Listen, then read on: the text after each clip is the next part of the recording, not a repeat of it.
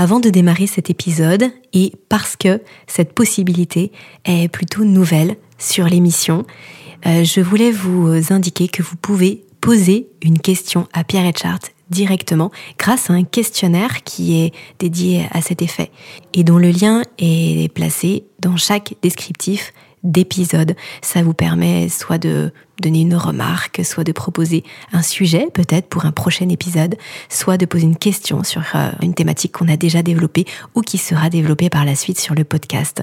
Donc vraiment, sentez-vous libre de partager ce qui vous vient. Cette émission, elle est euh, pour vous, avec vous, dans le lien avec vous et euh, au travers de, de ce que vous nous partagerez. Donc merci d'avance et nous avons vraiment hâte de vous lire. Bonjour et bienvenue sur ce nouvel échange de votre podcast Homéorésie du vivant. Je m'appelle Aurélie Montin et ici, sur cette émission, je suis l'interlocutrice de Pierre Etchart, qui au fil des épisodes vous transmet les principes du vivant et vous partage un nouveau regard sur le monde qui nous entoure. Une interlocutrice qui sera un peu comme vous, enthousiaste et surtout curieuse d'en découvrir toujours un peu plus. Humble, mais fière en même temps de cheminer vers une plus grande autonomie de la pensée. Je porterai ainsi votre voix, vos questions, vos remarques. D'ailleurs, avant de rejoindre Pierre, et parce que chaque épisode est à lui-même un voyage, je vous propose d'en découvrir une autre, de voix. Celle d'un petit homme qui n'a pas fini de vous surprendre, de vous faire réfléchir, voire même peut-être euh, de vous inspirer. Les civilisations, les moments de la connaissance et de l'organisation humaine sont comme autant de rochers dans l'océan. Quand on voit une civilisation, un moment de la connaissance, on ne voit que le heurt de l'océan contre ce rocher, la vague qui se brise, l'écume jaillissante. Ce que nous avons cherché, c'est le lieu d'où l'on pourrait contempler l'océan tout entier dans sa calme et puissante continuité, dans son harmonieuse unité. Jacques Berger, Le Matin des magiciens. Bonjour Pierre. Bonjour Aurélie. On se retrouve aujourd'hui pour euh, parler de relativité, relativité générale, relativité restreinte, pas tant pour euh, euh, développer dans tous les détails ce que c'est, mais plutôt de s'intéresser à pourquoi c'est intéressant justement de s'y intéresser. Donc finalement, je, renvoie euh, là nos, auditrices et auditeurs au podcast précédent s'ils ne l'ont pas encore écouté, parce qu'on est un petit peu dans la même démarche intellectuelle, de se poser la question de certes ce que c'est, de quoi on parle, mais pourquoi c'est intéressant d'y prêter attention, et puis finalement, euh, pourquoi même lorsque on n'a pas un pied dans la physique, on peut quand même y trouver quelque chose, et j'irais même jusque dire, on devrait aller y chercher quelque chose. Oui. Alors là, c'est très intéressant la façon dont tu l'as amené parce que effectivement, euh, les gens considèrent que euh, s'ils n'ont pas le pied dans la physique, euh, que ça peut éventuellement ne pas les concerner. Mais la physique, elle concerne tout le monde en fait. C'est-à-dire que les physiciens étudient, encore une fois, je le rappelle, la nature. D'accord? Donc notre environnement et la façon dont se comportent les éléments qui, qui, structure en fait notre environnement. Donc, euh, s'intéresser à la physique, c'est s'intéresser finalement au monde dans lequel nous vivons. C'est aussi simple que ça. C'est aussi simple que ça. La physique, c'est pas euh, les mathématiques, c'est pas euh, des choses complètement, uniquement des choses totalement, je dirais, abstraites ou éloignées de notre quotidien. La physique, elle est tout autour de nous. C'est ce qui explique la plupart des phénomènes d'ailleurs que l'on peut observer et que l'on peut comprendre. Hmm. Donc, dans cette, dans cette, dans cette démarche, euh, pourquoi la relativité et non pas autre chose? Tout simplement parce qu'il fait partie de ces socles euh, sur lesquels s'appuie euh, la science du XXIe siècle, encore, pour expliquer le, le monde. C'est-à-dire que, comme au XIXe siècle, nous avions la mécanique de Newton et l'électromagnétisme de Maxwell qui expliquait l'intégralité des phénomènes, avec la thermodynamique aussi, euh, qui expliquait l'intégralité finalement des phénomènes physiques auxquels on assistait. Mais en, en 2023, les éléments qui permettent d'expliquer notre monde, c'est la physique quantique et la relativité. Et dans une certaine mesure, à l'intérieur des deux, la théorie du chaos. Mais c'est surtout effectivement la, relativité et la physique quantique. Alors quand on pense à relativité, on pense souvent à Einstein, on pense à, la fameuse formule de E égale mc2 ou mc au carré. Mhm. Euh, tu vas nous expliquer que c'est quand même plus que ça, en tout cas que c'est pas que ça, et puis surtout, ce qui serait peut-être intéressant, c'est de venir distinguer la relativité restreinte de la relativité générale, parce que souvent quand on parle de relativité, euh, on, met un petit peu tout dans un dans un package. Or, ça s'est quand même construit finalement petit à petit d'un point de vue chronologique. Et là, on revient à cette histoire de. c'est deux époques différentes en plus. C'est deux époques différentes qui demanderont pas le même le même travail euh, parce que justement l'un est le travail euh, d'une seule personne, quasiment, quasiment, alors que l'autre est le travail d'énormément de, de, de, gens. Donc on est face à deux situations totalement différentes. Chronologiquement, euh, on parle tout d'abord de la relativité restreinte, euh, qui est donc la conséquence, je de l'un des papiers de l'année miraculeuse d'Einstein, qui est donc 1905. Euh, et, ça, c'est le résultat. Donc, effectivement, on, on, résume généralement à E égale mc carré.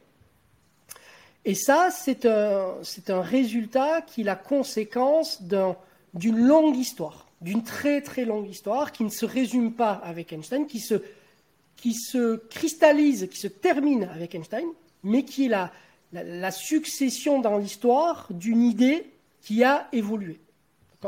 Euh, l'idée de relativité, euh, elle commence très très tôt, nous on ne va pas remonter trop tôt là, c'est pas nécessaire, mais essentiellement avec Giordano Bruno, puis avec Galilée, et en fait, Einstein ensuite va reprendre en fait euh, ces idées-là. Mais avant ça, Newton va reprendre les idées de Galilée, d'accord? Et il va y avoir des, des, améliorations qui vont être portées dans, dans, la, dans la façon en fait de comprendre l'espace et le temps. Et donc, il va y avoir des gens comme Minkowski, comme Lorentz, comme Poincaré, qui vont, qui vont faire énormément avancer euh, l'idée, l'idée de relativité. Mais pour quelle raison est-ce qu'on parle essentiellement d'Einstein quand on parle de relativité restreinte?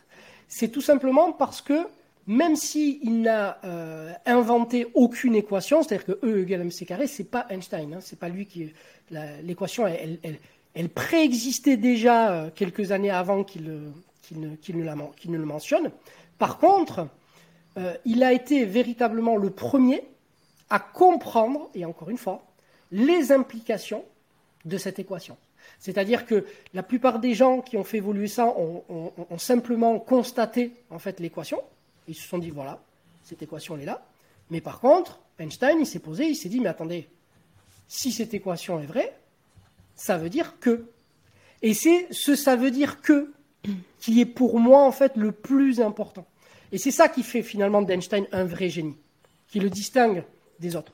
C'était pas c'était pas le reste, hein, c'était pas tant son travail, c'était pas son, c'était vraiment sa façon de penser et d'aller, euh, euh, même si c'était pas toujours porté par des intentions très nobles, euh, c'était quand même le résultat faisait que il amenait la science et le savoir et la pensée beaucoup plus loin que ce que la simple équation permettait de faire. Et donc Einstein a compris quelque chose de, de complètement inédit et de complètement fou euh, au travers de cette, de cette équation. Et il a, transformé en fait une valeur qui est la valeur euh, de la vitesse de la lumière, donc qui est de 300 000 km secondes, en une constante, en une constante euh, donc universelle. Et cette constante, à partir de ce moment-là, elle va intervenir dans les équations où euh, dans des équations où même la lumière, en fait, euh, n'est pas présente. C'est-à-dire que la vitesse de la lumière va être, va, va, va être intégrée dans une équation où il n'y a pas de lumière. Donc ça, c'est assez, euh, assez contre-intuitif. Et pourtant, mhm. c'est ce qui va se passer parce que ça va devenir une nouvelle constante donc de, de, la physique. Et l'une des grandes propriétés du coup que l'on verra aussi au sein de l'académie en termes d'implication, c'est justement euh, ce qu'il a, compris de, ce E égale mc carré. C'est-à-dire qu'on on peut obtenir effectivement de la masse à partir de l'énergie et de l'énergie à partir de la masse. Alors, il n'y a pas d'équivalence exacte, hein, comme on peut souvent l'entendre. Hein. donc ça, on y reviendra. C'est pas une équivalence exacte. La masse n'est pas égale à l'énergie. Sinon, la valeur c carré, c'est-à-dire la valeur de la vitesse de la lumière au carré, n'entrerait pas en ligne de compte. Donc, il n'y a pas euh, d'équivalence exacte, même si c'est un principe d'équivalence qui a amené euh, Einstein à, avoir ce, raisonnement-là. Donc, ce qu'il a compris, et qui est totalement contre-intuitif encore une fois, c'est que euh, la, propriété d'une chose peut devenir une chose. C'est-à-dire que euh, quelque chose qui, quelque chose qui, en fait, une, une masse va contenir une énorme quantité d'énergie du simple fait qu'il a de la masse. Le fait d'avoir de la masse lui, garantit en fait le fait d'avoir une grande quantité d'énergie. Et donc, si on convertit l'énergie en masse, la propriété de quelque chose, donc qui est, de l'énergie, donc par exemple euh, la vitesse, par exemple, d'un oiseau en vol, sa vitesse, hein, pas l'oiseau, la vitesse, donc de 30 km/h par exemple, mais cette vitesse peut dans une certaine mesure se transformer en un objet qui a de la masse. Donc la propriété de quelque chose peut devenir quelque chose d'autre. Et ça, c'est complètement contre-intuitif. Mm. Et c'est là où on voit en fait où la méthode scientifique a une puissance vraiment non seulement incroyable, mais surtout inédite. C'est-à-dire que aucune autre méthode jusqu'à présent ne peut se vanter d'avoir imaginé un tel scénario.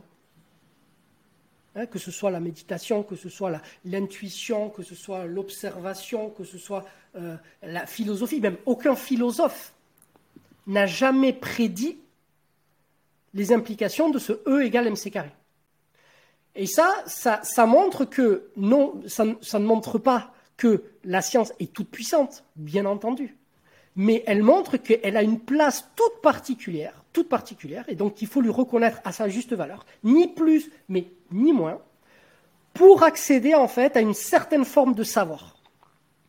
C'est-à-dire que si on fait, si on, ne, si on décide en fait de ne, de ne pas euh, accorder d'importance à la science, hein, ce qui va être le, tout le travail inverse en fait de l'académie, qui va être de remettre en fait euh, au goût du jour euh, justement la science, si, on ne, si, on si on décide de mettre de côté la science, eh bien en fait, il faut accepter qu'il y a tout un pan de la réalité qui nous sera à jamais inaccessible.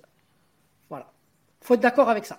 Donc tous les gens qui rejettent la science ou par principe, enfin chacun fait ce qu'il veut, hein, ou qui disent que oui, mais moi c'est euh, euh, voilà la science, tout ça, j'aime pas. Ok, d'accord. Mais la contrepartie, c'est que tu n'as pas d'autres moyens hmm. pour accéder à certaines formes de savoir. Tu accéderas à d'autres savoirs avec d'autres méthodes. Mais il y en a certaines auxquelles tu n'auras jamais accès. Voilà. Et l'idée, c'est n'est pas de créer des duels, des, oppositions, c'est d'utiliser tous les outils. Mais comme des outils, pas comme des dogmes. C'est-à-dire des outils qui nous permettent d'accéder à une vision de la réalité qui est globale. Donc ça ne veut pas dire que la science, mais ça veut dire aussi la science, parce que la science a beaucoup de choses à dire, et des choses qu'on ne peut pas obtenir par d'autres moyens. Hmm. Euh, là, du coup, tu nous as parlé de la relativité restreinte. Mais euh, ça, c'est tout début du XXe siècle. Les choses évoluent petit à petit. En tout cas, il y a, des hum, quelques années qui, passent. Et hum, il arrive euh, du coup la relativité générale, où là, on va se servir de ce qu'on sait au niveau de la relativité restreinte et on va pouvoir euh, s'en servir du coup à une autre échelle pour comprendre ce qui se passe, bah, notamment au niveau de, de, l'univers. Mhm. Euh, et du coup, est-ce que c'est à ce moment-là d'ailleurs que naît la cosmologie? Oui, oui, oui, tout à fait. C'est-à-dire que euh, l'idée, c'est de, c'est de faire évoluer en fait la notion de, la notion de gravitation qui était jusque-là décrite en fait par, par Newton la mécanique newtonienne, donc elle a, son âge d'or, hein, où elle explique énormément euh, et avec une précision incroyable euh, justement le mouvement des planètes. Jusqu'à une certaine limite, donc là on n'aura pas forcément le temps, d'en parler, mais il y a effectivement euh, des limites dans la, façon dont, la précision des équations de Newton peuvent prédire la présence ou non de certaines planètes. Et, cet élément-là, en fait, va amener Einstein à dire que justement, il y a une limite qui est flagrante là dans, le, dans la théorie, de, dans le modèle de Newton, et qu'il va falloir dépasser pour pouvoir expliquer la, gravitation. Et donc là, à partir de, 1907, euh, ouais, pendant ouais, jusqu'à 1915, où il va publier son papier, il va développer du coup euh, sa théorie de la gravitation. Donc, qui sera la, théorie de la relativité générale, qui explique que euh, la gravitation n'est plus une force, mais qu'elle est la conséquence d'une déformation de l'espace-temps. Et ça, euh, encore une fois, euh, ça va être révolutionnaire dans le sens où il a compris que l'espace pouvait être géométrisé et qu'à partir de là, il pouvait modéliser en fait un, espace-temps et qu'on allait passer d'un temps et, et d'un espace qui sont deux éléments complètement distincts et séparés dans la vision et dans la théorie de Newton, à une fusion c'est-à-dire que l'espace et le temps sont deux éléments qui sont indissociables et qu'il faut penser ensemble. Hmm, qu'il faut penser. oui. Qu'il faut penser ensemble. Oui. Et, du coup, bah, du coup, relativement à la personne et à chaque personne, donc qui est euh, ensemble, mais pour chacun. Alors, là, on va rentrer dans des considérations qui sont plus, euh, plus on va dire, plus subtiles. C'est-à-dire que dans, la relativité restreinte, on, apprend en fait que la vitesse de la lumière est une vitesse limite. Et donc euh, qu'il n'y a aucune information qui peut se déplacer plus vite que la vitesse de la lumière. Et donc, ce, qui ce qui va impliquer que le temps va dépendre, en fait, le temps qui va être relié à l'espace, va dépendre en fait de l'observateur qu'il n'existera plus à partir de là un, temps universel et absolu qui va être élastique euh, en fonction des, modalités ou des circonstances, mais qui va exister un temps pour chaque, en fait, pour chaque observateur qui se déplace par rapport à un autre. Et donc, euh, on va avoir une temporalité qui va être spécifique pour chacun.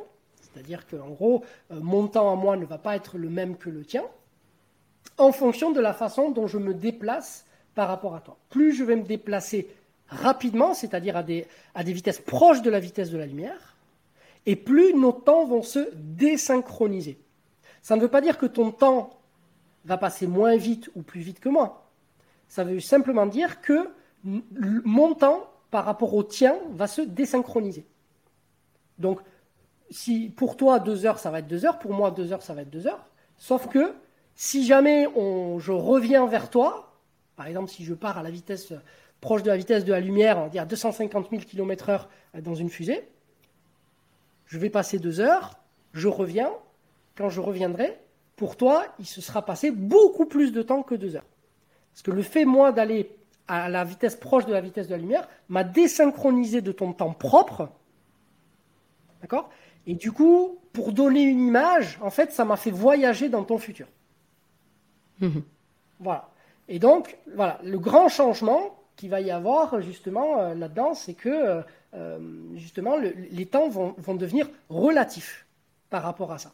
Donc l'espace-temps devient une entité indivisible à laquelle en fait on ne peut plus rattacher un temps qui serait universel pour tout le monde et dans l'univers tout entier. Et ce qui permet justement, tu parles d'univers, ce qui permet du coup de mieux comprendre aussi ce qui se passe lorsqu'on regarde l'univers par rapport à, ce qui nous arrive, donc au mhm. niveau de la, de la lumière. Ce qui permet aussi de comprendre euh, depuis combien de temps on est là. Exactement. Et ça, c'est quand même une implication importante parce que tu parlais des, enjeux de l'implication. Parce qu'effectivement, euh, comme tu le dis, c'est pas du tout la même chose d'un point de vue euh, philosophique. Si on est là depuis 6000 ans ou si on est là depuis presque 14 milliards d'années. Euh, enfin, en tout cas, l'univers. L'univers. Est-ce que tu veux développer euh, ce, oui. exemple oui, oui, tout à fait. C'est-à-dire que le, le, cette, cette, science, en tout cas, ce que la science et cette théorie-là, nous a, nous a permis en fait de, de dater, de donner, euh, de donner des datations et de pouvoir en fait voir plus loin. En fait, plus on voit loin dans l'univers, plus on voit loin dans le temps. En raison de ce que je viens d'expliquer en fait. Hmm. D'accord? Et, et, ça, ça a permis en fait de, de donner, euh, de donner un âge, euh, de donner un âge à l'univers, mais de donner aussi un âge aux éléments qui constituent l'univers. D'accord? Et donc ça crée une espèce de, de, chronologie. Et, et, donc, encore une fois, on est dans la méthode scientifique. D'accord? Et, et, là, on se rend compte que ce, cet élément, donc là par exemple, on a appris du coup que l'univers a 14 milliards d'années. D'accord? Et donc, euh, le fait d'apprendre que l'univers a 14 milliards d'années, c'est impossible par une autre méthode, encore une fois. C'est-à-dire que la science nous donne un outil qui nous permet d'accéder à quelque chose de totalement inédit. Ce n'est pas en réfléchissant, en philosophant ou en, ayant euh, ou en méditant que quelqu'un a obtenu cette information euh, euh, comme quoi l'univers a, a, 14 milliards d'années. D'accord? Et ça, c'est quelque chose qui, qui, est vraiment que les gens doivent comprendre. C'est-à-dire que l'idée, c'est pas de mettre la science au-dessus, mais c'est de mettre la science vraiment à sa place, mais une place qui est irremplaçable. Irremplaçable. Ou alors on peut la remplacer, mais à ce moment, enfin non, on ne peut pas la remplacer. Soit on, on, décide de, ne pas en tenir compte, mais à ce moment-là, il y a tout un pan, un pan de ce qui est vrai qui nous est inaccessible. D'accord? Et donc de la même façon, on a réussi à, dater l'âge de, l'âge de la Terre, qui lui a approximativement un petit peu moins de 5 milliards d'années. D'accord? Et donc, lorsqu'on fait ce constat, effectivement, d'un point de vue philosophique, les implications en termes de posture, en termes d'humain, ce n'est pas la même chose de s'imaginer que l'univers dans lequel nous vivons, qui a 14 milliards d'années, et que la Terre n'est apparue que il y a 5 milliards d'années, et nous, au sein de ces 5 milliards d'années, il y a quelques millions d'années, ce n'est pas la même chose que de se dire que l'univers lui-même et la Terre lui-même sont apparus en même temps que nous. Dans certaines théories, ça serait dans, il y a 6000 ans, par exemple. C'est pas la même chose. C'est-à-dire que là, de ce que l'on sait, l'univers, la Terre et tout ce, qui, ce baigne autour a passé le plus clair de son temps sans nous. Donc, nous sommes une espèce d'épiphénomène, ou en tout cas un phénomène récent d'un point de vue de la temporalité. Et donc, nous devons nous considérer comme des invités. Alors que dans l'autre cas, si on considère que nous sommes arrivés en même temps que l'univers et la Terre qui aurait euh, 6000 ans, ben en fait, non, on, peut être en droit de se dire, mais en fait, on est chez nous. Hmm. On est chez nous, et donc euh, on, peut, euh, on peut avoir l'arrogance de se comporter sur cette Terre comme si cette Terre nous appartenait. Et Ça donc, ramène euh, beaucoup plus d'humilité, c'est sûr. Là, pour le coup, la science, mais de toute façon, à chaque fois, moi, ce qui me, ce qui passionne justement dans les éléments scientifiques, c'est que ça nous ramène systématiquement à de l'humilité. Systématiquement. Systématiquement. Et donc là, euh, quand on sait qu'on est là que depuis récemment et qu'en fait l'univers a, a, accouché de nous dans une espèce de processus extrêmement long, mais du coup, on donne beaucoup plus de valeur à la vie. Parce qu'on se dit, mon Dieu, mais vous vous rendez compte le processus temporel qu'il a fallu pour qu'au bout on apparaisse. Et donc, on va nous-mêmes adopter une posture où on va accorder beaucoup plus d'importance à la vie, à ce qui nous entoure. Et pas que nous les vivants. Pas que nous les vivants, je veux dire, pas que nous les humains, les végétaux, les autres animaux. On va accorder de l'importance à beaucoup d'autres choses, comme le font en fait les grandes traditions. Hmm. Alors que dans la posture où effectivement on pense qu'on est arrivé en même temps, bon, ben, c'est, notre propriété, du coup ben, on fait ce qu'on veut en fait, on est comme dans notre chambre. On souille, euh, on prend pas, on, s'en occupe pas, un peu comme un peu comme ce qui peut se passer en ce moment à certains domaines. C'est-à-dire qu'on utilise les, on utilise les ressources de façon totalement irraisonnée, sans réfléchir, comme si c'était là pour nous de tout temps et que voilà. Et là, ça, un élément, une, information qui n'arrive que par la science, nous, permet de revenir à une forme d'humilité qui, je pense, nous est nécessaire si on souhaite vraiment s'épanouir. Euh, est-ce que euh, donc on avait pas mal parlé de, physique quantique sur le dernier épisode bien sûr c'était le, sujet est-ce que euh, ce qui s'est passé en physique quantique et les découvertes qui ont été bah, justement en fin du du, 19, e siècle et début du 20e siècle ont permis d'alimenter toute cette réflexion au niveau de la relativité restreinte et puis relativité générale, ou alors ce sont vraiment deux choses qui se sont faites, certes dans une notion temporelle un peu, dans une période temporelle euh, identique, mais en parallèle, ou est-ce que l'un a alimenté l'autre au fur et à mesure? Alors, euh, la réponse est oui et non.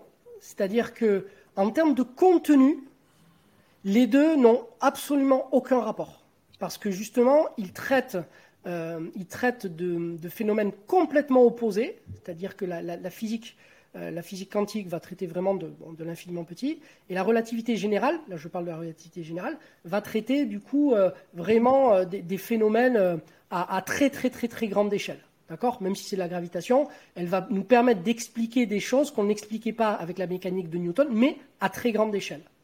Et donc, euh, ils sont un petit peu euh, chacun, euh, chacun dans leur coin. en revanche, en revanche dans l'ordre chronologique est apparue évidemment la, relativité restreinte, donc 1905, puis la relativité générale 1915. Et ce n'est qu'ensuite que vraiment l'effervescence du formalisme de la physique quantique a pris son essor. Donc, les gens qui était euh, dans une effervescence intellectuelle euh, à l'âge où Einstein développait ses idées sur la relativité générale, d'accord La plupart des gens qui ont fait la physique quantique avaient à peu près 20 ans. Tous. Tous. Et Einstein, à cette époque-là, était le héros de tout un chacun. C'est-à-dire que les les, euh, les Heisenberg, les Schrödinger, les Pauli, tous ces gens-là euh, étaient euh, vraiment fascinés par le travail et, ce que produisait en fait Einstein à cette époque-là. D'ailleurs, pour l'anecdote, Pauli, à l'époque, il a 18 ans, je crois. Wolfgang hein, Pauli, il a 18 ans. Donc c'est juste pour remettre en, perspective par rapport à notre époque. Hein. Donc il a 18 ans. Et pendant les cours de mathématiques, donc pendant qu'il suit des cours de mathématiques, il rédige lui-même euh, le formalisme de la relativité générale et en petit bonus, les implications physiques, philosophiques et métaphysiques de la relativité générale. 18 ans, c'est pas fini, il envoie le papier à Einstein.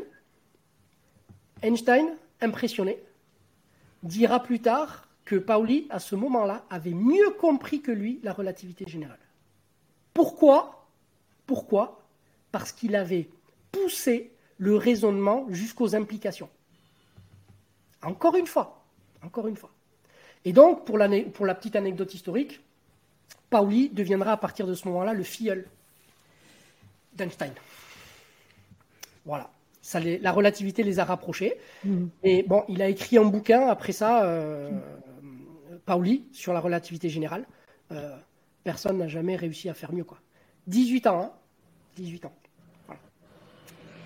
Pierre, je te propose qu'on se laisse du coup sur ces belles paroles et sur cette anecdote qui est particulièrement inspirante. Mm. Euh, on se retrouve pour le prochain épisode sur un autre sujet. On va sortir un petit peu là de la physique quantique et de la relativité générale pour aller, euh, oh bah, on va pas le dire, tiens, ce sera la surprise, euh, mais pour aller sur quelque chose qui va euh, parler concrètement à, tout un chacun par rapport à son propre corps. Je te dis à très bientôt pour le prochain épisode. Merci beaucoup Aurélie.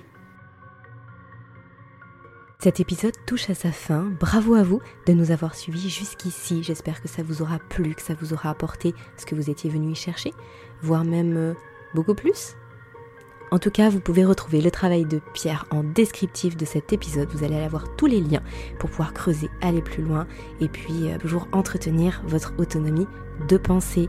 Vous pouvez également soutenir le podcast en partageant à vos proches tout simplement. Puis ça peut être sympa d'en discuter ensemble aussi.